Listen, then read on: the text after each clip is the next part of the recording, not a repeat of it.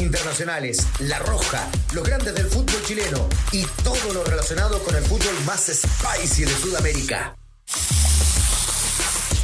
Fernando Solabarrieta presenta Footbox Chile, un podcast exclusivo de Footbox. Hola amigos y amigas, ¿cómo les va? Bienvenidos a nuestra cita que se va haciendo habitual a Footbox Chile, un podcast exclusivo de Footbox para hablar de este fútbol spicy que le hemos puesto, ¿no? Un fútbol picante.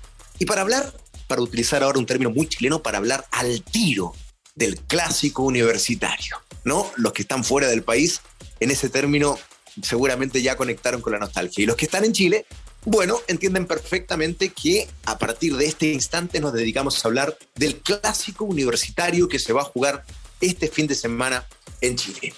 Y quiero partir haciendo mucha historia porque es clásico, de verdad debe ser el que nos reúne más información y más noticia a lo largo de muchos años. Fue en alguna época, en los años 60, el clásico más importante del fútbol chileno. Con los años, a partir de la década del 70, el clásico más relevante de nuestro país es el clásico entre Colo Colo y la Universidad de Chile, pero es un clásico reciente para la gente joven que está escuchando. Colo Colo y la U se transforman en clásico a partir de los años 70, fines de los 60 y comienzos de los 70, pero el clásico por excelencia fue precisamente este, el clásico universitario. Y antes, bueno, Colo Colo Magallanes, después Colo Colo Audax, porque era el clásico criollo, Audax ni Colo Colo recibían jugadores extranjeros, por eso se le denominó el clásico criollo. Eh, pero en fin, esa ya es otra historia. La que quiero contar es la de este clásico universitario, que tiene su antecedente en eh, los años 30, por allí, porque eh, allí comienzan a desarrollarse estos enfrentamientos. El primer clásico universitario se disputó un 13 de junio de 1937 en la cancha del Estadio Militar, la vieja cancha del Estadio Militar. Sin embargo, los cronistas eh, dicen que existe un precedente aún más antiguo, ya que el 1 de noviembre de 1909, imagínense, en los albores del siglo XX, allí se juega el primer clásico entre selecciones universitarias de la Universidad de Chile y la Universidad Católica.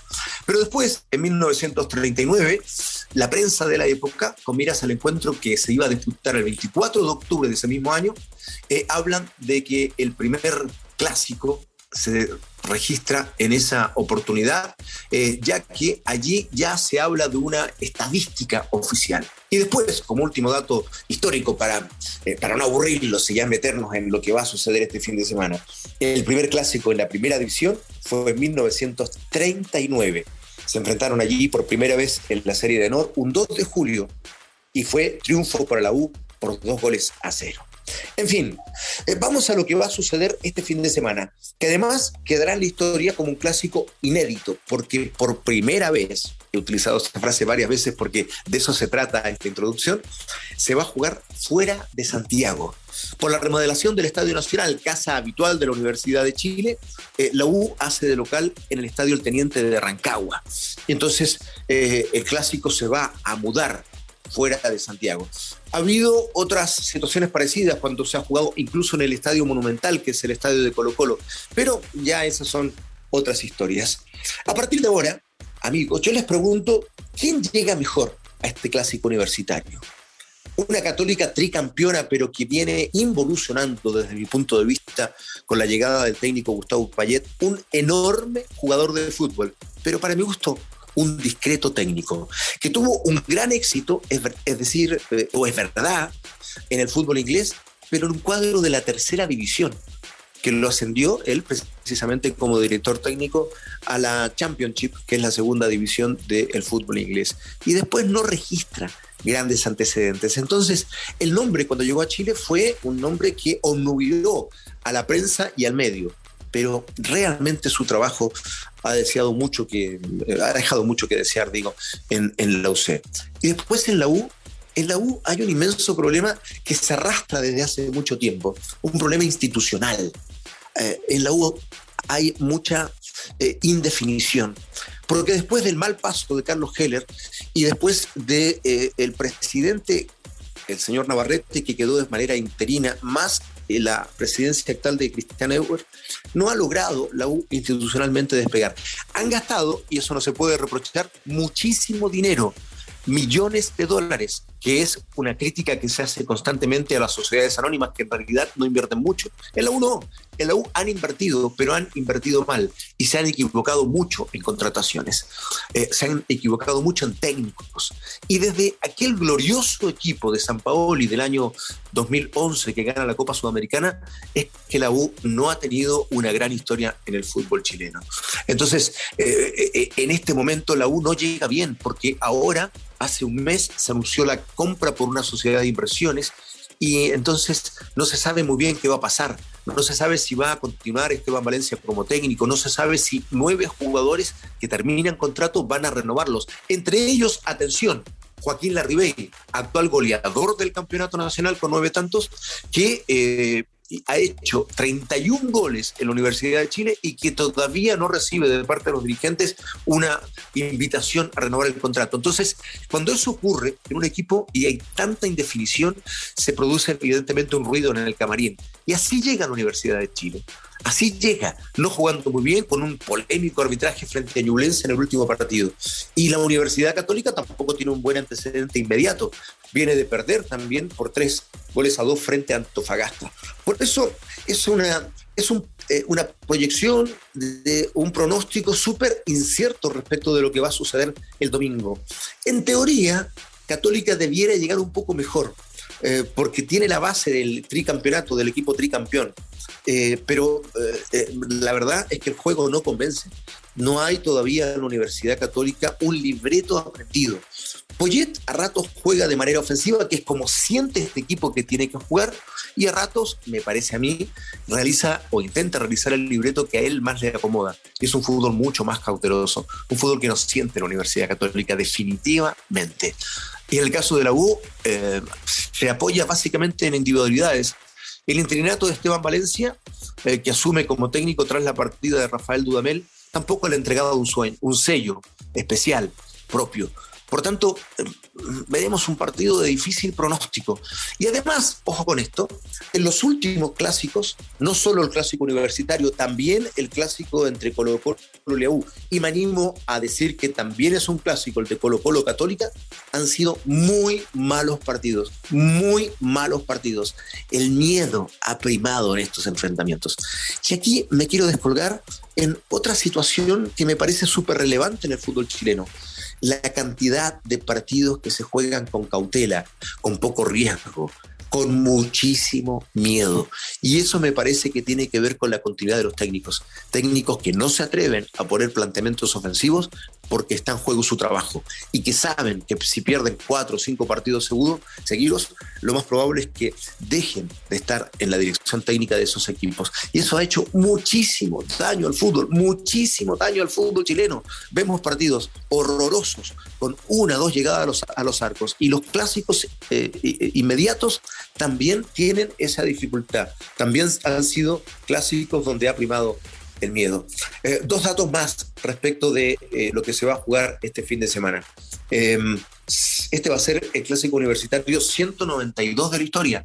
El cuadro laico, la Universidad de Chile, tiene 71 triunfos, 63 empates y 57 victorias registra la Universidad Católica. 274 goles a favor para la U y 251 para el UC. O sea, es un clásico bastante parejo. Y este, que será el clásico número 192, registra también otra particularidad, porque ninguno de los dos arqueros titulares estará presente. Sí, pues, Matías Dituro, gran arquero de la el arquero del tricampeonato, partió a jugar al fútbol español. Y por el lado de la U, Fernando de Paul sufrió una expulsión y una sanción de tres fechas, por tanto tampoco va a poder estar. Es el primer clásico universitario en muchísimos años donde los dos arqueros titulares no van a estar. ¿Qué pienso yo que va a suceder en este fin de semana?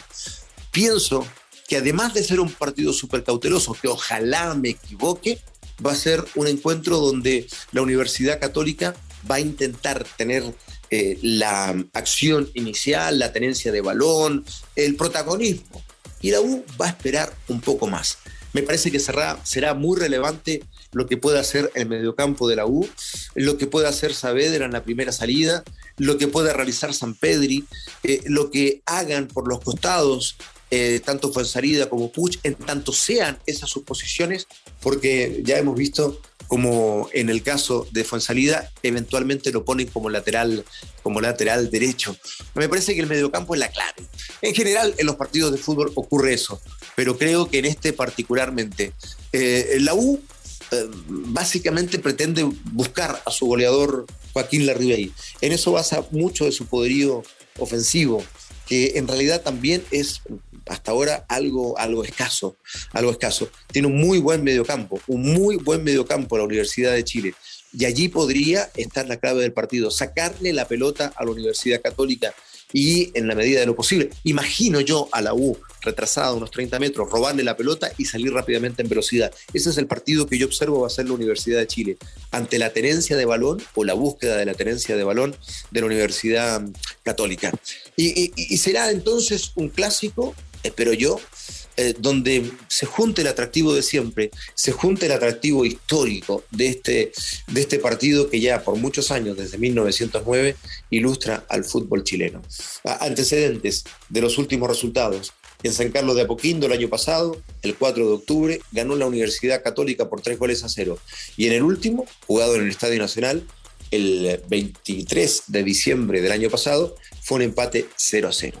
Em, amigos, espero que disfrutamos, este, que disfrutemos, digo, este fin de semana de un buen clásico, de un partido que sea vibrante, que haga honor a la historia de lo que ha sido este, este clásico universitario, con aquel Carlos Campos, por ejemplo, que es el goleador máximo, el artillero que en paz descanse con 14 goles registra entonces el, el, récord de goleador en la Universidad de Chile. Y Milovan Mirosevic ostenta el récord de convertir en más clásicos universitarios seguidos, en cinco, con siete goles y ocho en total ante la Universidad de Chile. Datos, antecedentes, historias, anécdotas que he querido plasmar en este podcast para compartir con, con ustedes.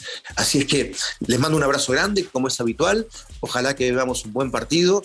El tricampeón, la Universidad Católica, ante una Universidad de Chile en una época de absoluta indefinición respecto de los nuevos compradores. Que sea un gran clásico, que hagan honor a la historia. Eso es lo que pretendemos.